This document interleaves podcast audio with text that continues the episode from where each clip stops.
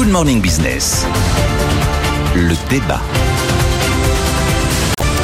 Notre débat sur les grandes institutions euh, internationales, l'OMC, c'était la semaine dernière. Qu'est-ce qu'il en est ressorti? Bah rien. Le G20 des finances, c'était euh, ce week-end. Qu'est-ce qu'il en est ressorti? Bah rien. Ils n'ont pas pu faire un communiqué euh, commun. Nicolas Dose, Jean-Marc Daniel, chacun pour soi, c'est ça désormais la règle?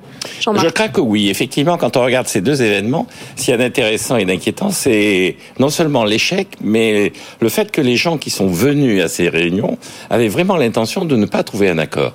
Je pense au G20. Le, le, G20 avait, parmi les propositions de sujets, notamment euh, un document qui avait été mis sur la sur la table par la Banque mondiale. Je, je rappelle en citation ce que disait le, le chief économiste de la Banque mondiale à propos de ce document euh, à l'Assemblée générale de la Banque mondiale de cet automne.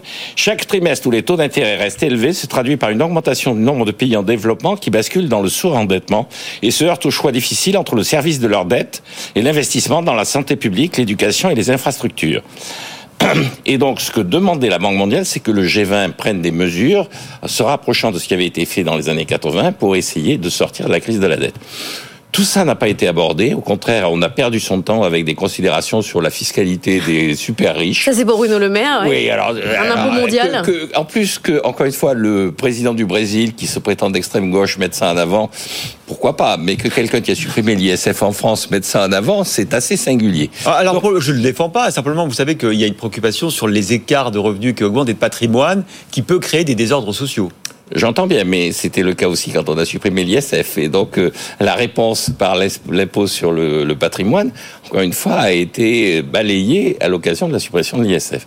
Si je reviens à l'OMC, l'OMC, il y avait effectivement un sujet qui était essentiellement indépendamment du commerce électronique, il y avait l'agriculture. Et là aussi, il y avait un rapport qui avait été demandé en 2021 à la FAO. Et que disait ce rapport? Donc, le rapport, pour préparer cette négociation, demandait effectivement à ce qu'on généralise le libre-échange dans l'agriculture. Et euh, s'interroger sur l'utilisation des subventions.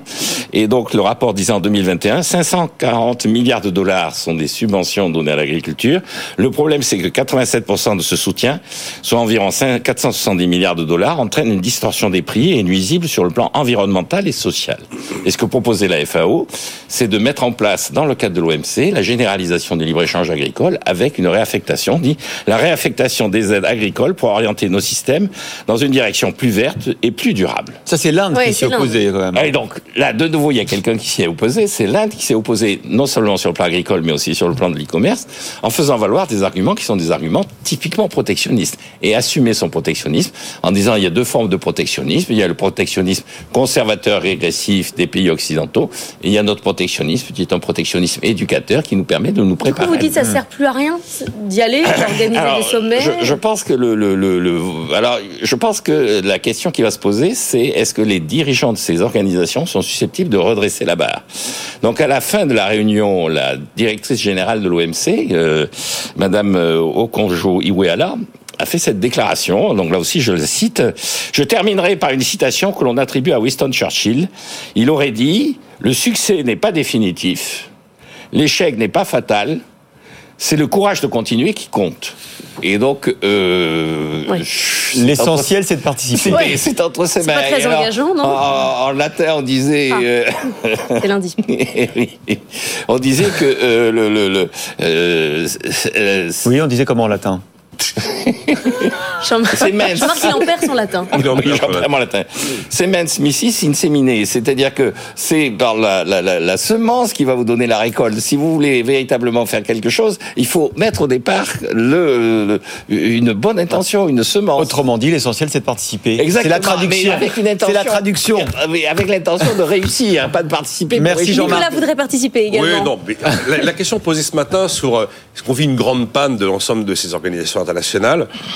C'est une sacrée belle question. je me suis posé la question, je suis arrivé à des grandes euh, observations un peu générales et à arriver à peu près zéro solution.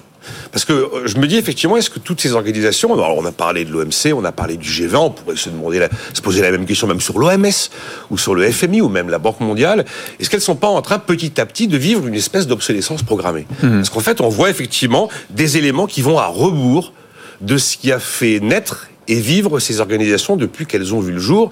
Et elles sont quand même nombreuses à être anciennes. Jean-Marc a cité le mot protectionnisme, c'est quand même le mot du jour. Les marchés sont de moins en moins ouverts, le protectionnisme s'installe. C'est exactement l'effet inverse de ce qui était dans l'esprit de la création du GATT en 1947. Depuis, l'OMC va d'échec en échec. C'est pas la peine de rappeler Doha 2001. Et c'est une organisation qui vivote, comme vient de le décrire Jean-Marc, notamment en plus avec euh, un organe, un organe de règlement dit différent qui est complètement HS. On voit qu'on a des vents contraires systématiquement sur la mondialisation. Aujourd'hui, les accords de libre-échange, ils sont souvent bilatéraux éventuellement régionaux, mais ça ne va généralement pas au-delà. Il y a un multilatéralisme qui est aujourd'hui euh, clairement affaibli, alors que les organisations dont on parle ont été créées pour faire de la coordination entre les États. Ben, c'est de moins en moins possible. La logique de l'OMC, un pays, une voix, euh, c'est un bon vieux principe, mais qui est à peu près mordé aujourd'hui. Et moi, objectivement, je vois vraiment s'installer une fragmentation. Vous avez le monde occidental développé, et vous avez les anciens BRICS ce qu'on appelle aujourd'hui le Sud global. Euh, et donc euh, le dernier élément et le nouvel élément, c'est qu'on avait jusqu'ici les Américains qui jouaient un peu euh, le rôle de gendarmes du monde et d'assureurs en, dernier ressort. Je ne sais pas quel rôle vont jouer les Américains, notamment après l'élection qui va avoir lieu cette année. C'est vrai qu'elles sont un peu toutes en Alors, je ne sais pas s'il faut parler de mort cérébrale, de panne, mais les moteurs qui les a fait vivre, eh bien, sont en train de s'épuiser les uns après les autres. Vous voyez, que des, que des réflexions mm. très générales. Après, en termes de solutions, Merci beaucoup, Nicolas Dose. Je sais que vous êtes payé pour répondre à nos questions. Oui, mais j'ai essayé de répondre à vos questions.